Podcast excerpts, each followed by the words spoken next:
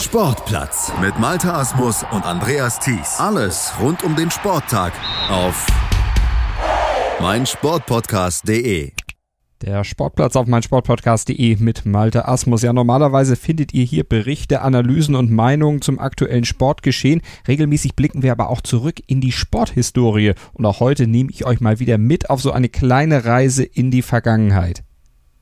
Es geht 35 Jahre zurück in der Zeit ins Jahr 1984 zu den Olympischen Spielen nach Los Angeles ins Schwimmstadion von Los Angeles, einer Stahlrohrkonstruktion, die nahe am Pazifik extra für die Olympischen Spiele direkt neben einem Parkhaus errichtet worden war und Sponsoring sei Dank den klingenden Namen McDonald's Swim Stadium trug. Und dort schrieb der Protagonist unserer heutigen Sportplatzausgabe, ein junger deutscher Schwimmer, Sport- und Olympiageschichte. Wisst ihr schon, wen ich meine? Ich helfe euch mal mit ein paar Zahlen auf die Sprünge. Körpergröße 2,1 Meter, Spannweite 2,13 Meter. Na, klingelt schon beim einen oder anderen sicher, für alle anderen gibt es noch ein paar weitere Zahlen. 21 Titel bei WM, EM und Olympia, 30 Mal deutscher Meister, 12 Weltrekorde. Wird schon wärmer, aber ihr kommt immer noch nicht drauf? Dann hier ein letzter, vielleicht der ultimative Tipp, die mittlerweile legendären Worte von Jörg von Torra. So, jetzt solltet ihr aber endgültig wissen, wer heute im Mittelpunkt beim Sportplatz steht. Na klar, einer der größten Schwimmer der 80er Jahre. Ach was, zumindest in Deutschland aller Zeiten. Genau nämlich er hier. Representing the Federal Republic of Germany, Michael Gross.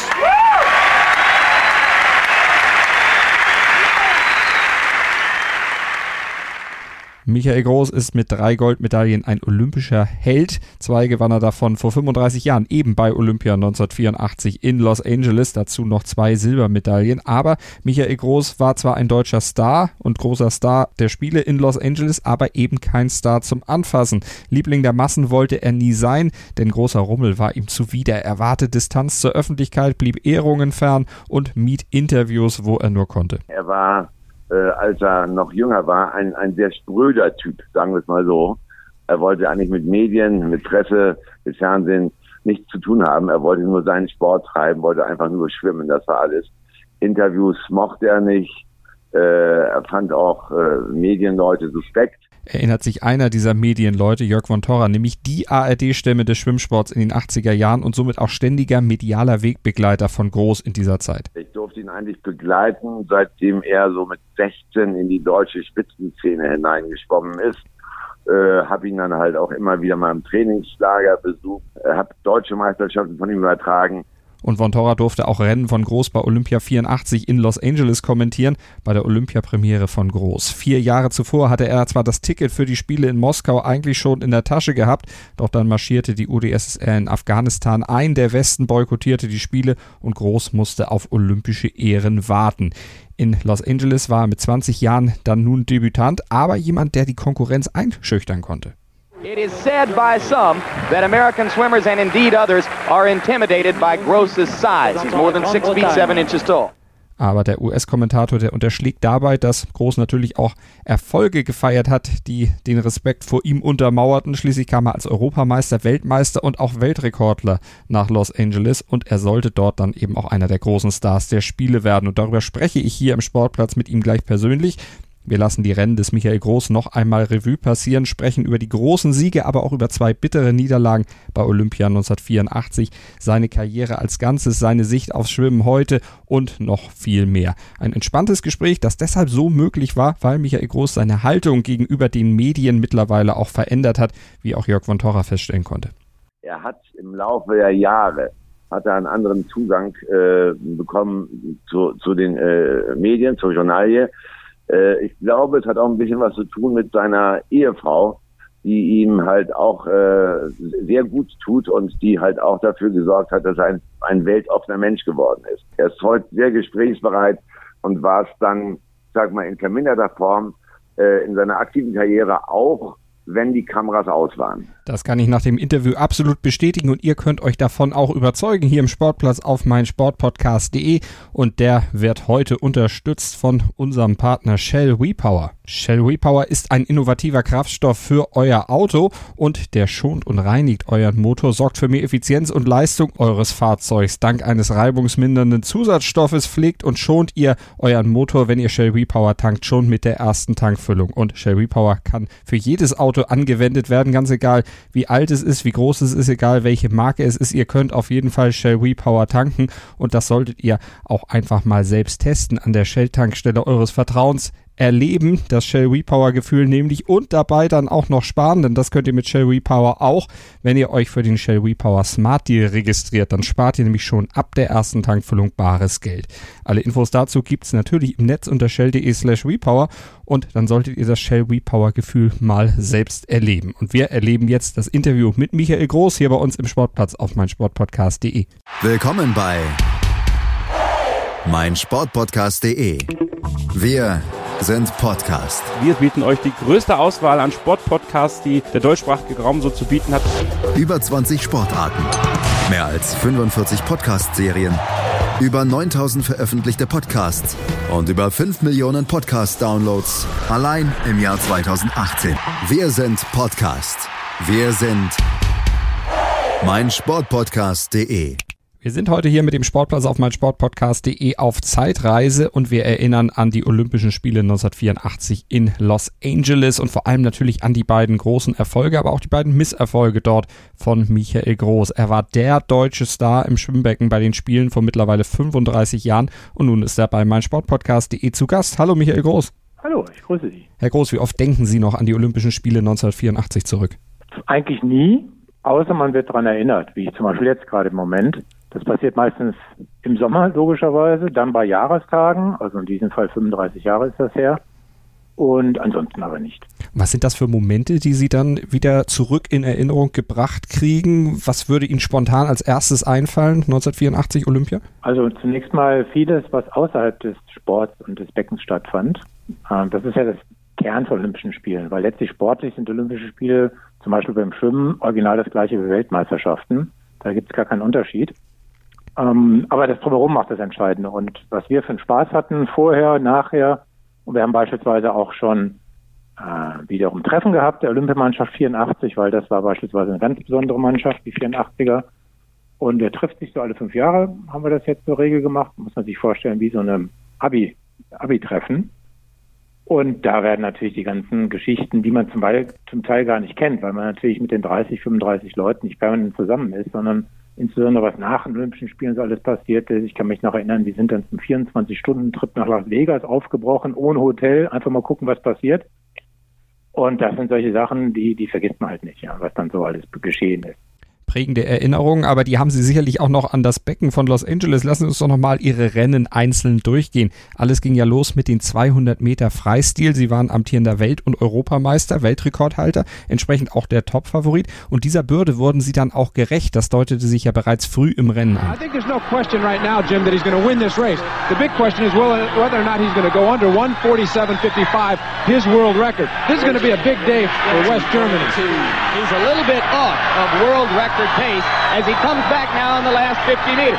But unlike this morning when he was slowing up at this point, he is beginning to try to pick up the tempo a little bit. So klang das damals live im US-TV und am Ende stand nicht nur die Goldmedaille mit riesigem Vorsprung, sondern auch noch ein neuer Weltrekord. With a blistering last 50 meters, Mikhail Gross of West Germany has broken his own world record in the 200 meter freestyle.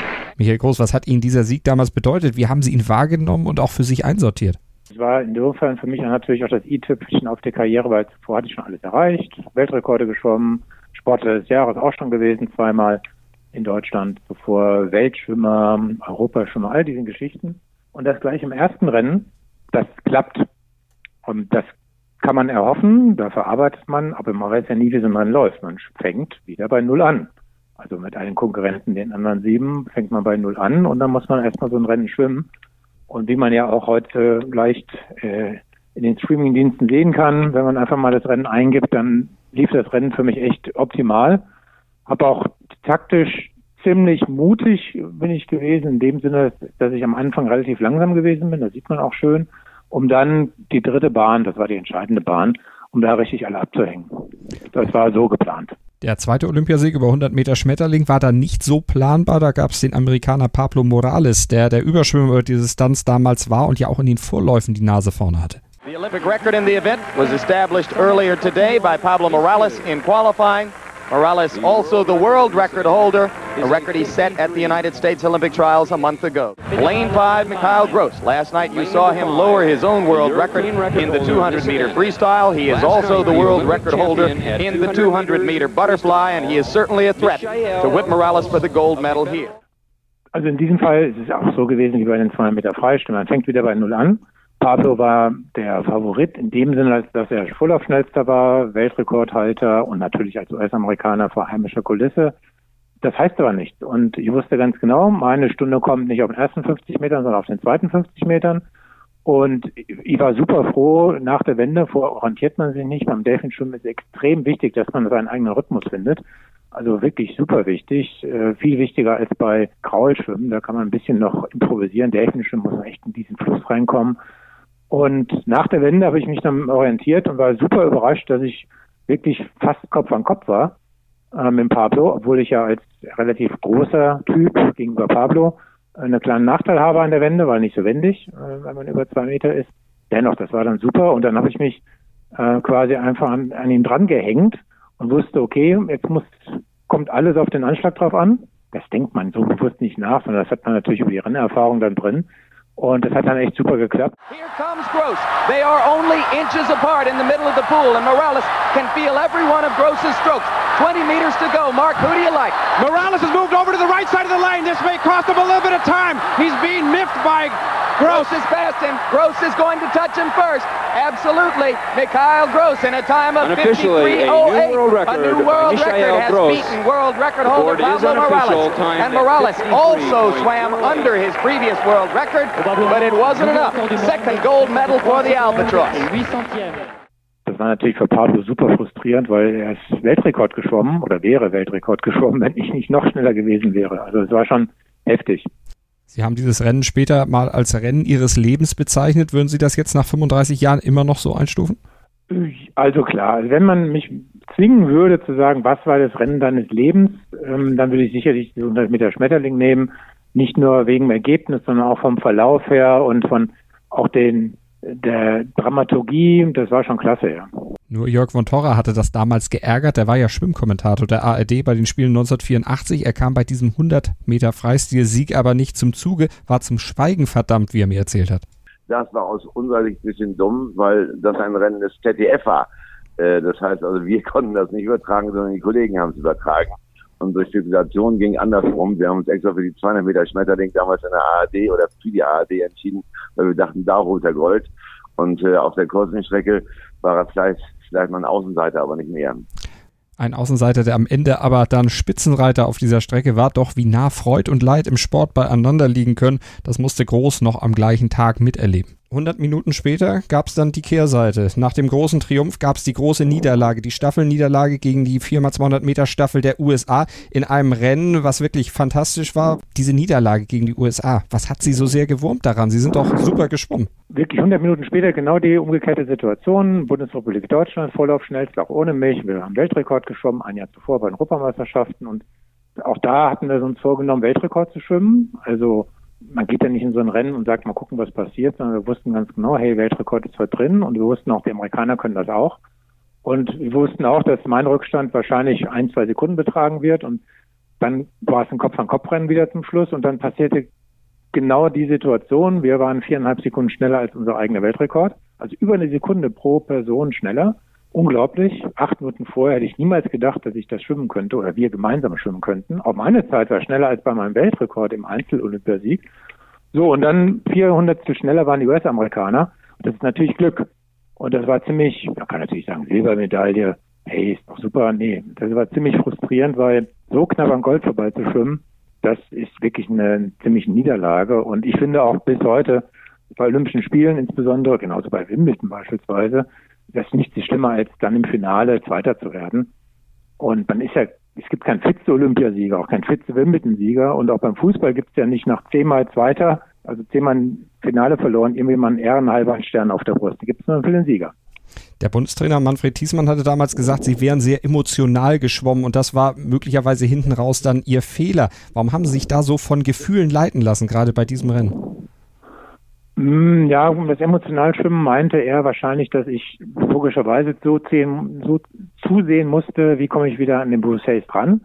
Und ähm, habe dann ähm, nicht das gemacht, was ich dann gemacht habe beim Einzelrennen, sondern ich habe dann die dritten 50 Meter, äh, konnte ich mich nicht so absetzen, weil ich musste auch erstmal aufholen, sodass er dann äh, genau das umgedreht machen konnte. Er konnte nämlich dann sich bei mir festbeißen, also buchstäblich, nicht buchstäblich, sondern sinnbildlich gesprochen und äh, ist dann seines Rennens seines Lebens geschwommen, ja. Und da haben wir ja auch die langen Arme am Schluss nicht mehr genutzt. So ist das halt, ne? Aber irgendwann hat es dann bei uns auch mal geklappt, erster zu werden bei der Staffel. 1991 dann bei der WM. Genau. Also das war dann mit der gesamtdeutschen Mannschaft sogar natürlich super toll. Noch was ganz Besonderes damals in Perth.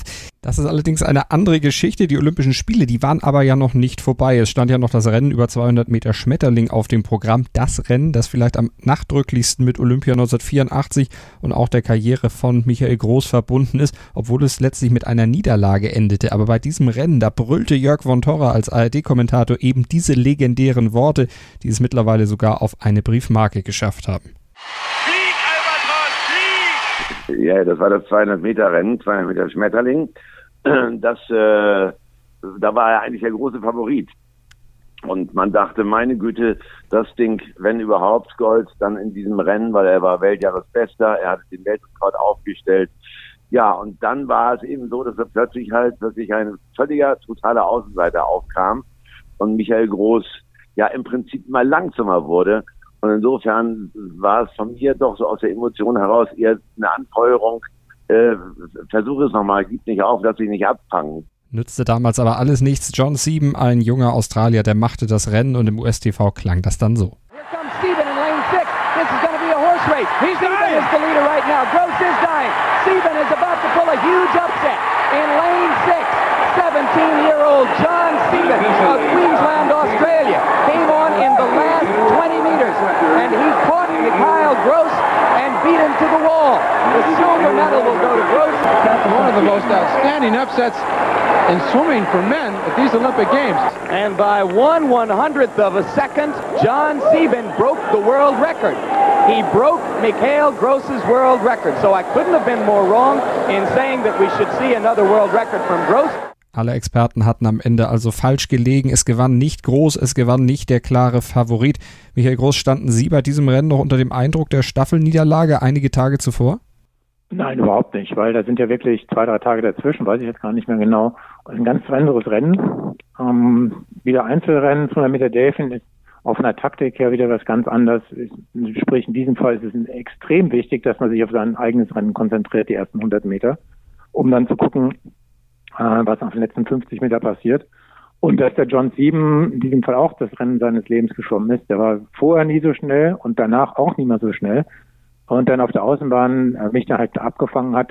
Das ist halt Schwimmen, weil die meine Leistung stimmte. Also ich konnte mir überhaupt nichts vorwerfen, dass man dann bei so einem Once-in-a-Lifetime-Event eines anderen Schwimmers dabei sein konnte.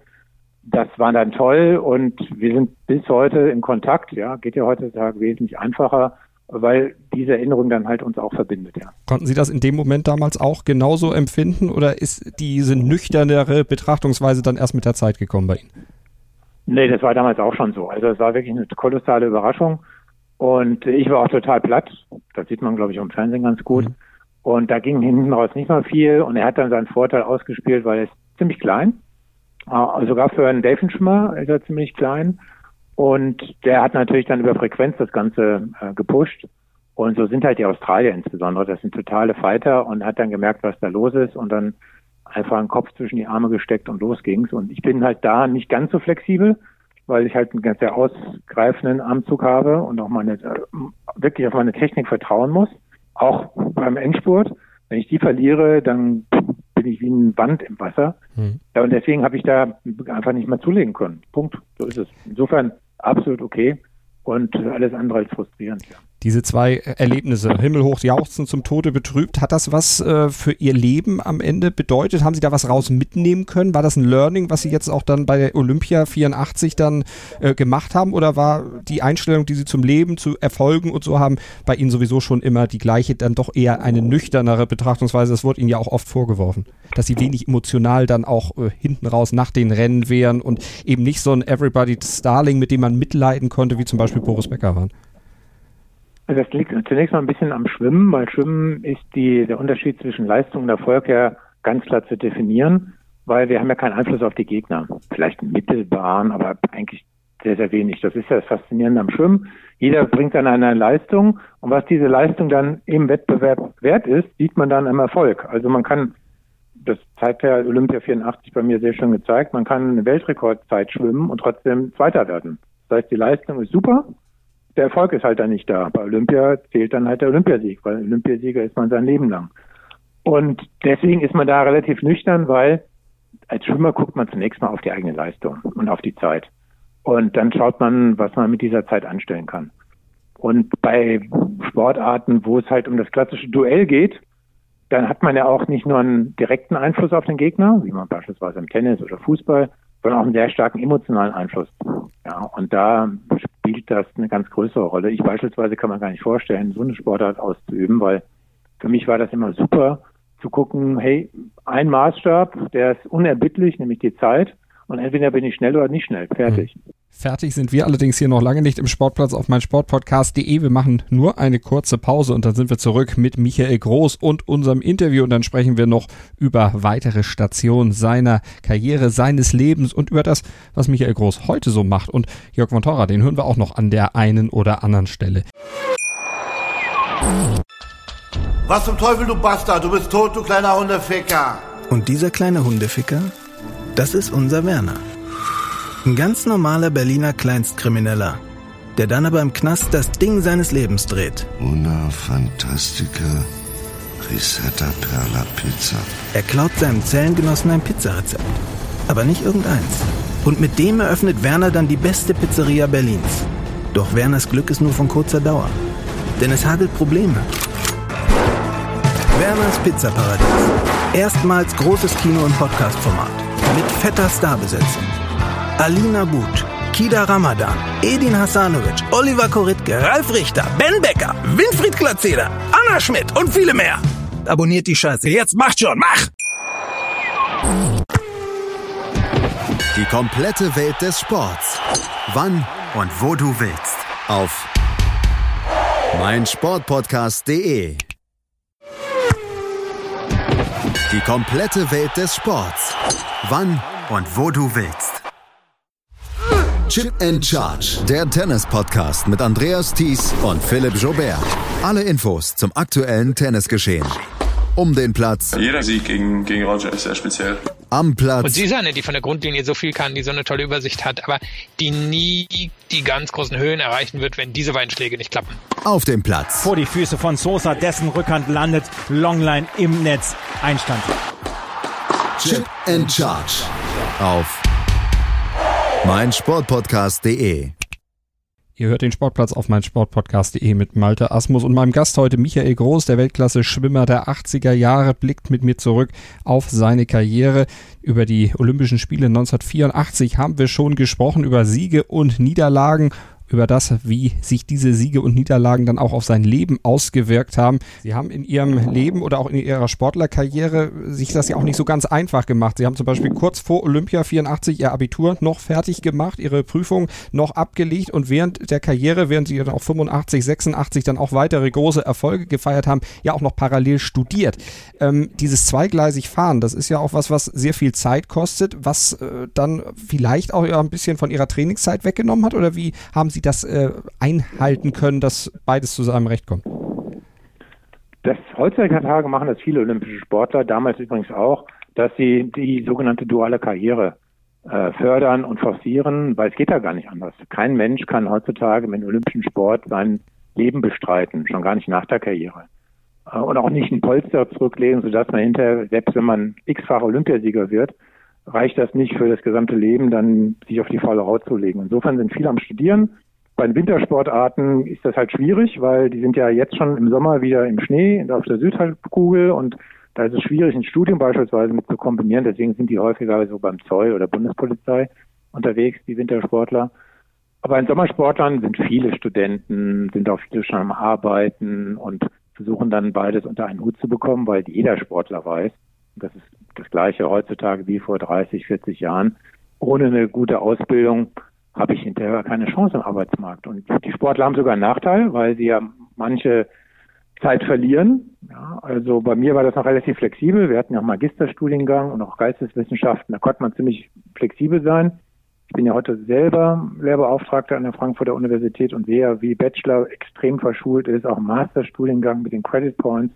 Also die Flexibilität ist dort nach der Bologna-Reform mit diesen zwei, mit der Unterteilung des Studiums doch ziemlich stark gesunken und ich sehe es an vielen, vielen Sportlern, dass im Zweifelsfall die dann auch auf die Karriere verzichten. Ja, also die Abbruchquote und Abspringerquote ist halt 70, 80 Prozent, ja, wenn es irgendwann an Ausbildung geht oder auch das Arbeiten. Sie hätten aber damals doch, äh, was man so liest, äh, Chancen gehabt, also allein vom Schwimmen leben zu können. Ion Tiriak, der Manager von Boris Becker, soll Ihnen das mal vorgerechnet haben. Warum sind Sie auf dessen Vorschläge, äh, dessen Ideen äh, nicht eingegangen? Der weiß ja eigentlich, wie es geht, aber das war nichts für Sie, oder? Ja, also es war ein ganz konkreter Vorschlag. Er sagte, also wenn du mit mir zusammenarbeitest, wirst du in deinem Leben nie mehr arbeiten müssen. Das war so sein Versprechen, ganz klare Ansage. Nur eine Bedingung, ähm, Sport 200 Prozent.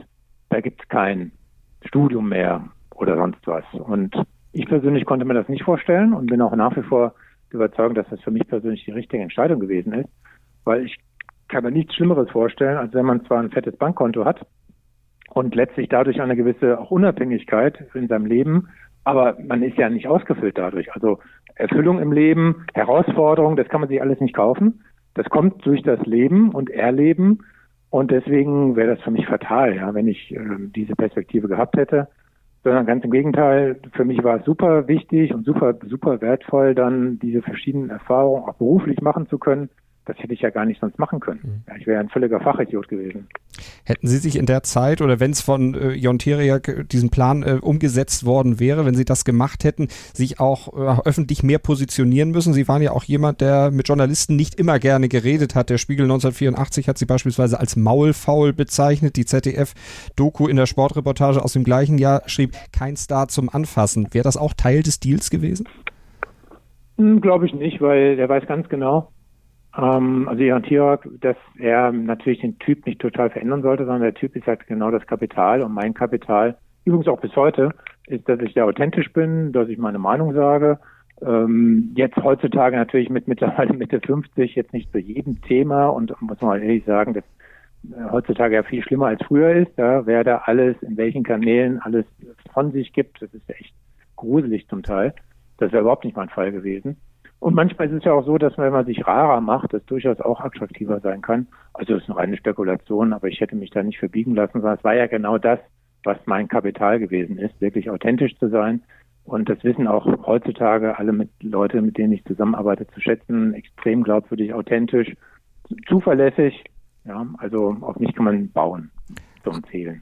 Aber das Interesse der Öffentlichkeit 1984 war natürlich im Zuge der Olympiasiege schon da. Würden Sie im Nachhinein sagen, das war jetzt zwar früher, dass Sie eine Ehrung als Sportler des Jahres mal nicht besucht haben, das war richtig? Oder hätten Sie, wenn Sie heute jetzt äh, diese Karriere gemacht hätten, gesagt, naja, da muss ich wohl oder übel hin, auch wenn ich mich nicht verbiegen möchte, aber diese Zwänge, die muss man dann irgendwo auch eingehen. Kann man das einem Sportler heutzutage aus Ihrer Sicht noch raten, zu sagen, bleib so authentisch, dass du dich dann auch aus solchen Sachen mal raushältst und dir dir vorbehältst, eben nicht zur Ehrung Sportler des Jahres oder ähnliches zu gehen? Ja, ich war ja ein bisschen Vorreiter. Also heutzutage ist es ja absolut üblich, wenn man seinen Beruf respektive Sport hat und dann nicht kann zu dieser Ehrung Sportler des Jahres, dann kommen die Leute ja auch nicht. Also es passiert heutzutage ja auch. Damals war das ein absolutes Unding. Heutzutage wird das akzeptiert, dass der wichtigste Grund für den Sportler, warum er nicht kommt, eben der Sport selber ist. Und das wird auch verstanden. Insofern ist, glaube ich, mittlerweile das ist keine Diskussion mehr und wird akzeptiert. Dass Sie sich damals dann eben aus vielen Sachen auch rausgehalten haben, äh, auch Distanz ein bisschen zur Szene aufgebaut haben, war das auch ein Grund mit dafür, dass Ihnen der Wechsel dann aus der Schwimmkarriere in die berufliche Karriere, Sie waren Journalist, sind Unternehmensberater, Dozent, haben Sie eben gesagt, dann auch sehr reibungslos äh, funktionierte. So hat es zumindest den Anschein. Ja, also das war für mich immer wichtig. Ich habe die letzten eigentlich Monate meiner Karriere aus dem Rippen geschnitten zeitlich, hatte schon so viele andere Optionen. Und das habe ich auch deshalb getan, weil dann damals 1990 war ja absehbar, dass irgendwann die Wiedervereinigung kommt und dass wir dann die Schwimmer und Wasserballer Springer bei der Weltmeisterschaft im Januar 1991 als erste gesamtdeutsche Mannschaft an den Start gehen konnten im deutschen Sport, war einfach Zufall, weil nach der Wiedervereinigung am 3. Oktober waren wir Schwimmer im Januar danach, drei Monate später, halt die Ersten. Ja, und das war halt so. Und deswegen, das war ein einmaliges Erlebnis und das hat sich gelohnt. Und dann war wirklich nichts mehr da, was ich erleben konnte. Und deswegen habe ich dann anderthalb Jahre vor den Olympischen Spielen in Barcelona auch aufgehört. Und an dieses Highlight, die WM in Perth, da erinnert sich auch Jörg von Torra noch sehr, sehr gut. Ja, richtig, da war ich auch dabei. Und äh, das war irgendwann, ich glaube im Januar oder Februar, weil da der australische Sommer ist. Perth, also eine wunderschöne Stadt, an die ich noch tolle Erinnerungen habe, direkt am Meer gelegen. Und da war er aber sehr, sehr entspannt schon. Ein sehr entspannter Michael Groß, der auf dem Wege eigentlich schon in seinem Beruf war, der äh, happy war, dass er dort nochmal dabei sein konnte. Äh, aber ihm war, glaube ich, schon klar, dass er Olympia 92 nicht mehr erleben würde, erleben wollte. Das war für ihn sein Abschluss. Und danach hat er eben auch wirklich äh, in Perth richtig kräftig gefeiert und mit dem Schwimmen dann aber auch sofort abgeschlossen. Das heißt, mit anderen Worten, dem hat nichts wehgetan. Äh, da war keine Sentimentalität, sondern das war ganz einfach eine Zeitspanne für ihn, die äh, dann auch für sich stand. Aber er wollte logischerweise dann nie mehr seinen Träumen nachhängen, sondern er sagte sich, und jetzt schaue ich nach vorne und kümmere mich um meinen Beruf. Und Perth war insofern für ihn, glaube ich, ein runder Abschluss. So habe ich das in Erinnerung. Bei dieser WM äh, war er entspannter denn je. Und Olympia 1992, Herr Groß, war dann für Sie auch keine Option mehr, obwohl Ihre Mitstreiter und auch die Öffentlichkeit das ja nicht so richtig hatten wahrhaben wollen. Da haben viele gefragt, hey, die anderthalb Jahre, das schaffst du doch noch. Klar, körperlich hätte ich das locker geschafft. Ich war ja gerade mal 26,5 Jahre. Überhaupt kein Alter. Heutzutage sind die ja bis über 30 aktiv, locker. Die meisten oder viele. Das war für mich aber keine Option, weil ich hatte so viele andere Themen und so viele Sachen schon im Kopf und das wäre wirklich extreme Quälerei geworden. Und im Sport ist es wirklich so, wer, wer sich sowas quälen muss und wer das nicht wirklich aus Antrieb macht und wirklich nicht, weil er die, das Letzte rausholen möchte, der wird rechts und links überholt, ganz einfach. Sie sagten eingangs unseres Gesprächs 1984, das war auch ein besonderer Jahrgang, eine besondere Mannschaft. Äh, anders als 88 würden Sie auch die äh, Erfolge von 84 höher halten als die Goldmedaille, die Sie 1988 gewonnen haben? Oder kann man das miteinander gar nicht vergleichen? Olympiasieg ist Olympiasieg? Nein, jeder hat seinen eigenen Wert. 1988 war es insofern für mich wesentlich wäre wichtiger in dem Sinne, als dass ich mich da wirklich durchboxen musste. Ich hatte einen Bandscheibenvorfall einige Monate vor den Olympischen Spielen. Man sagt immer, bei Bandscheibenproblemen ist Schwimmen ganz toll, ja, aber nicht vier Stunden am Tag, vor allem kein Delfinschwimmen. Und es hat den ganzen Trainingsplan über den Haufen geschmissen, musste dann ziemlich improvisieren. Und dann stimmte das Timing nicht so richtig Richtung den Olympischen Spielen 1988, dass beim Schwimmen ja dieses berühmte Tapering, die letzten zwei, drei Wochen vor einem großen Wettkampf kann man wirklich tagesgenau die Form zuspitzen, das heißt tapern, zuspitzen.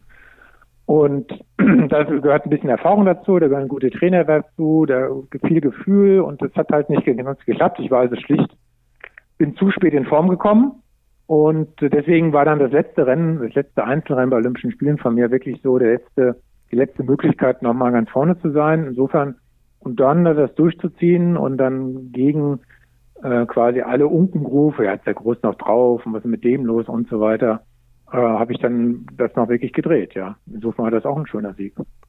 Schöne Siege im Einzel, aber auch das Schwimmen in der Mannschaft, der Teamgedanke, das war etwas, was Groß mit zunehmendem Alter und Dauer seiner Karriere immer mehr zu schätzen gelernt hatte. Darauf weist auch Jörg von Torra hin. Naja, er war schon immer, ich sag mal so, Individualsportler. Schwimmen ist ja eigentlich eine Individualsportart und er hat sich halt immer sehr, sehr auf seine äh, Strecken fokussiert und auch auf seine individuelle Leistung fokussiert. Und äh, auch da, wenn man reifer wird, erwachsener, älter wird, auch da fängt man an, irgendwann doch äh, im Team zu denken. Und ich glaube, da gab es halt so eine Initialzündung. Und das waren äh, die viermal 100 Meter Lagen, auch 1984 in Los Angeles. Äh, da sind wir halt als Team angetreten in der Staffel. Und ich glaube, das hat Michael Groß dann später verinnerlicht, dass Teamfähigkeit auch ein, ein wichtiger Bestandteil des Leistungssports ist, um erfolgreich zu sein. Hat er also auch, ja. dann in der Mannschaft, und die Kinder mit der Lagen viermal eine besondere Staffel, der letzte Wettbewerb der Olympischen Schwimmwettbewerbe. Und äh, da treten alle Mannschaften in bunten Kostümen an. Und äh, man musste halt kreativ sein im Vorfeld des Rennens. Und da saßen die zusammen in ihrem Camp oder im Olympischen Dorf und haben Kostüme sich ausgedacht, haben äh, selbst welche geschneidert. Die Frauen haben es immer gemacht. Also da kam der Teamgedanke sehr zum Tragen und davon hat auch Michael Groß profitiert. Wir machen nochmal eine kurze Pause hier im Sportplatz auf meinsportpodcast.de und dann geht's in den letzten Teil unseres Interviews mit Michael Groß, der Schwimmlegende der 80er Jahre. Wir sprechen über sein Leben heute, seine Ideen und auch seine Beziehung zum Schwimmen aktuell. Und das wird sicherlich den ein oder anderen überraschen, was ihr da gleich hören werdet. Nach einer kurzen Pause hier im Sportplatz auf meinsportpodcast.de. Ich habe mich natürlich schockverliebt, weil die war wirklich ganz, ganz klein. So begann die Mensch-Hund-Beziehung zwischen Christina und Tierschutzhund Frieda. Und wie es danach, nach dem ersten Moment der Verliebtheit, so weiterging und welche Klippen es danach zu umschiffen galt, das hört ihr in der neuen Ausgabe von Iswas Dog, dem Podcast für harmonische Mensch-Hund-Beziehungen. Iswas Dog mit Malte Asmus. Überall, wo es Podcasts gibt. Deutschlands größtem Sportpodcast-Portal. Mein Sportpodcast.de ist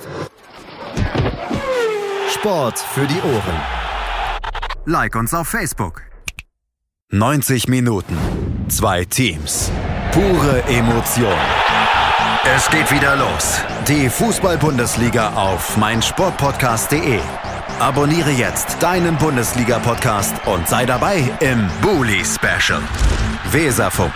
Auf die Zirbelnuss. Füchsle Talk. BV Beben. Unter Flutlicht. Werkskantine am Wasserturm. Und viele mehr. Die Fußball-Bundesliga auf meinsportpodcast.de. Michael Groß ist zu Gast im Sportplatz hier auf meinsportpodcast.de bei mir bei Malte Asmus. Wir haben eben über Siege in seiner Karriere gesprochen. Jetzt wechseln wir mal auf ein etwas anderes Terrain. Was sind denn aktuell Dinge, die Sie als Siege charakterisieren würden, jetzt außerhalb des Sportlichen, wenn Sie auf Ihre jetzige Berufs, äh, Berufslaufbahn blicken? Oh, da gibt es ganz, ganz viele Triumphe, wo man aber überhaupt keine Medaille bekommt und wo man überhaupt keinen, keinen, auch noch nicht mal einen Händedruck bekommt. Also beispielsweise trainiere ich ja viele Führungskräfte. Und wenn ich das Gefühl habe und sogar jemand sagt, hey, super, die letzten zwei Tage habe ich extrem viel mitgenommen, war super wertvoll, ähm, solche Lob, so ein Lob, was ziemlich selten kommt, aber wenn sowas kommt, dann ist das für mich natürlich super schön zu wissen, hey, die zwei Tage, die man jetzt hier reingesteckt hat an gemeinsamen Arbeiten, haben wirklich etwas ausgelöst äh, bei den Leuten, mit denen ich zusammengearbeitet habe. Die können damit weitermachen.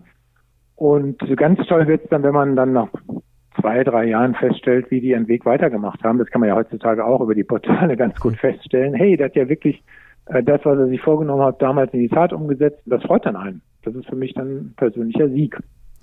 Verfolgen Sie denn auch die aktuellen Entwicklungen im Schwimmsport noch? Ist das was, was Sie noch auf dem Zettel haben, was Sie aktiv verfolgen oder eher so nebenbei, wenn Sie durch die Zeitungen, Zeitschriften blättern oder im TV zappen? Obwohl im TV sieht man ja vom Schwimmen aktuell auch nicht mehr so viel.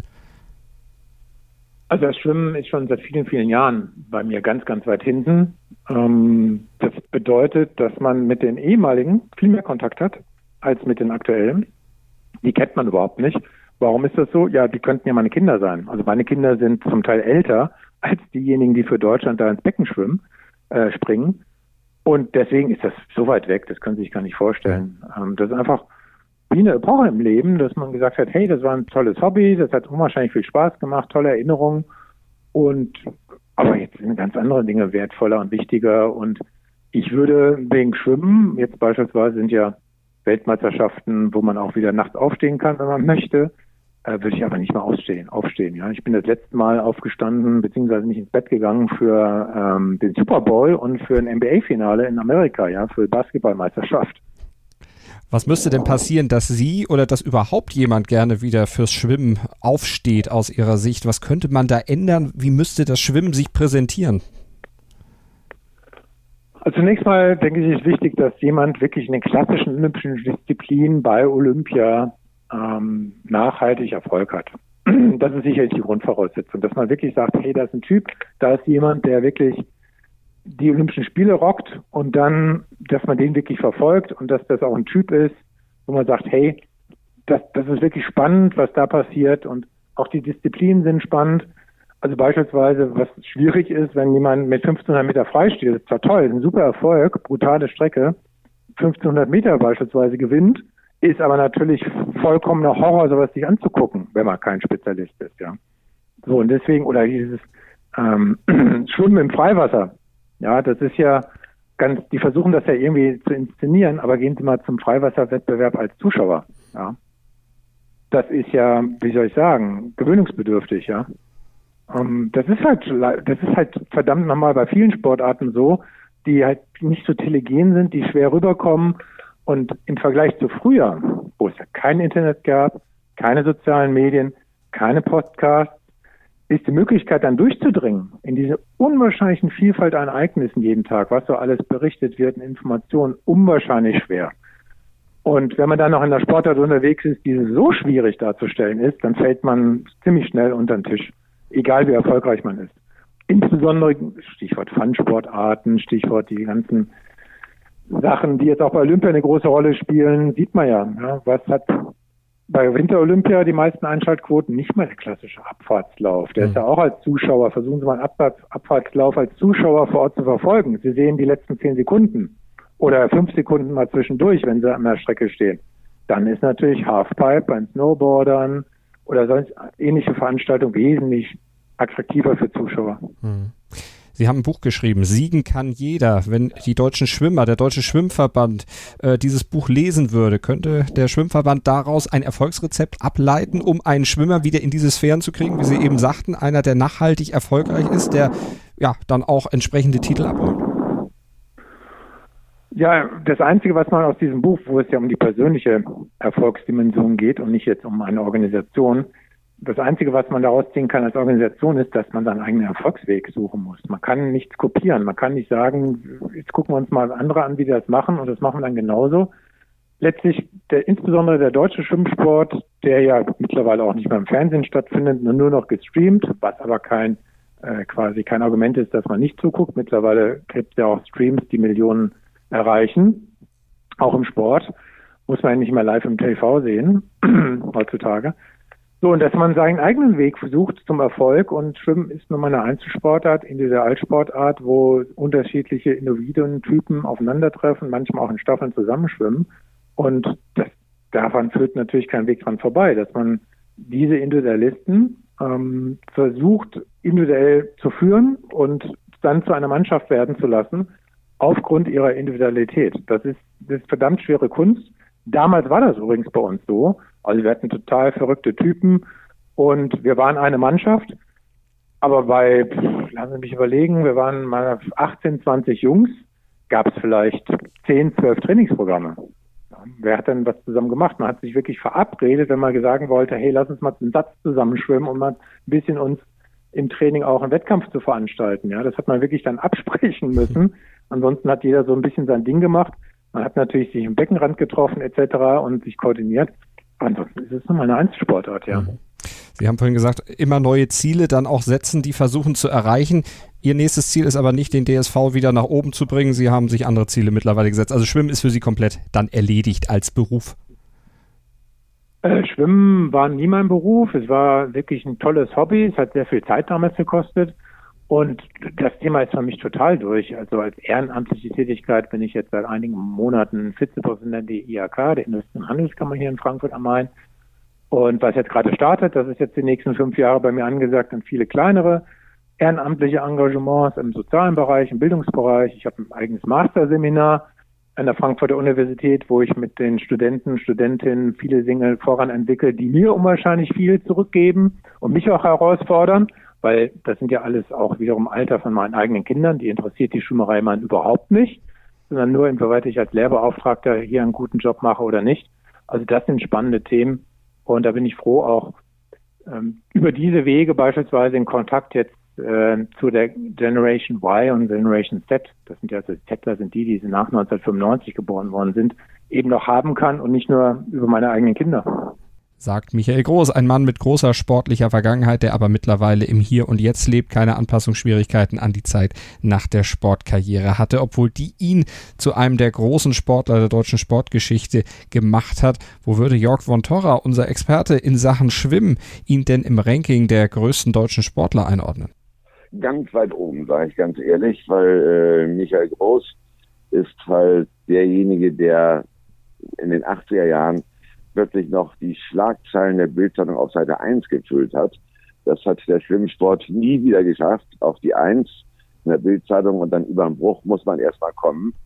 Und zum anderen war Michael Große was wie ein Leuchtturm, im wahrsten Sinne des Wortes, sogar auch wegen seiner Länge, war ein Leuchtturm für den deutschen Schwimmsport. Den hat es danach in dieser Form nie wieder gegeben, selbst wenn wir danach nochmal Olympiasieger erzielt haben. Aber Michael Groß ist halt wirklich eine einmalige Persönlichkeit im, äh, innerhalb des DSV gewesen. Und was man vor allen Dingen sagen muss, auf Seite 1 der Bildzeitung ganz oben und das vornehmlich mit sportlichen Erfolgen. Das ist auch nicht leicht. Ja, es hat nie irgendeinen Skandal um Michael Groß gegeben, weder im Sport noch im Privatleben. Und äh, er hat sich halt auch immer sehr, sehr klug zurückgehalten, zurückgenommen äh, und war bis zum Ende seiner aktiven Karriere eigentlich immer einer, der eigentlich nicht in der Bildzeitung stehen wollte. Er hat zumindest das, die Klaviatur ganz äh, gut gespielt, äh, so dass halt nur seine sportlichen Leistungen gewürdigt wurden. Privat hat er doch wenig zugelassen. Später stand er als Kürzel in der Bildzeitung, weil er ja selber dann auch für den Springer Verlag dann zeitweilig gearbeitet hat. in der Tat, das war das Spannende dabei. Und daran sieht man aber auch, dass er halt äh, sich dann schon ein, ein, ein bisschen mehr dem äh, Journalismus zugewandt hat und äh, geöffnet hat für die Medien, mit den Medien. Auch heutzutage als Unternehmensberater hat er ja auch sehr viel mit Medien zu tun. Und das genauso erfolgreich wie auf der Olympischen Bahn beziehungsweise im Schwimmbecken in den Pools dieser Welt. Das war unser großes Interview, unser Porträt von Michael Groß mit Unterstützung des Journalistenkollegen und Schwimmexperten der ARD in den 80er Jahren, Jörg von Tora. Vielen Dank an Jörg von Tora und an Michael Groß für diese Interviews, für die Unterstützung bei diesem Podcast und die Einzelinterviews mit Michael Groß und mit Jörg von Tora. Die könnt ihr natürlich auch in voller Länge noch hören hier bei uns im Sportplatz auf meinem meinsportpodcast.de. Zum Download gibt es sie natürlich bei uns auf der Webseite bei iTunes mit dem Podcatcher eurer Wahl, wo auch immer ihr den Sportplatz hören könnt. Da kriegt ihr auch die Interviews mit Michael Groß, Jörg von Torra im Einzelnen und unser großes Porträt angereichert mit O-Tönen aus der damaligen Zeit, aus dem Umfeld der Olympischen Spiele 1984. Auch das bekommt ihr dort. meinsportpodcast.de, Deutschlands größtes Sportpodcast-Portal deckt die ganze Bandbreite des Sports ab, natürlich aktuell wie auch historisch. Bleibt uns gewogen. Vielen Dank für euer Interesse, sagt Malte Asmus. Sportplatz mit Malte Asmus und Andreas Thies. Alles rund um den Sporttag auf meinsportpodcast.de. Willkommen bei meinsportpodcast.de. Wir sind Podcast. Wir bieten euch die größte Auswahl an Sportpodcasts, die der deutschsprachige Raum so zu bieten hat. Über 20 Sportarten, mehr als 45 Podcast-Serien, über 9000 veröffentlichte Podcasts und über 5 Millionen Podcast-Downloads allein im Jahr 2018. Wir sind Podcast. Wir sind meinsportpodcast.de.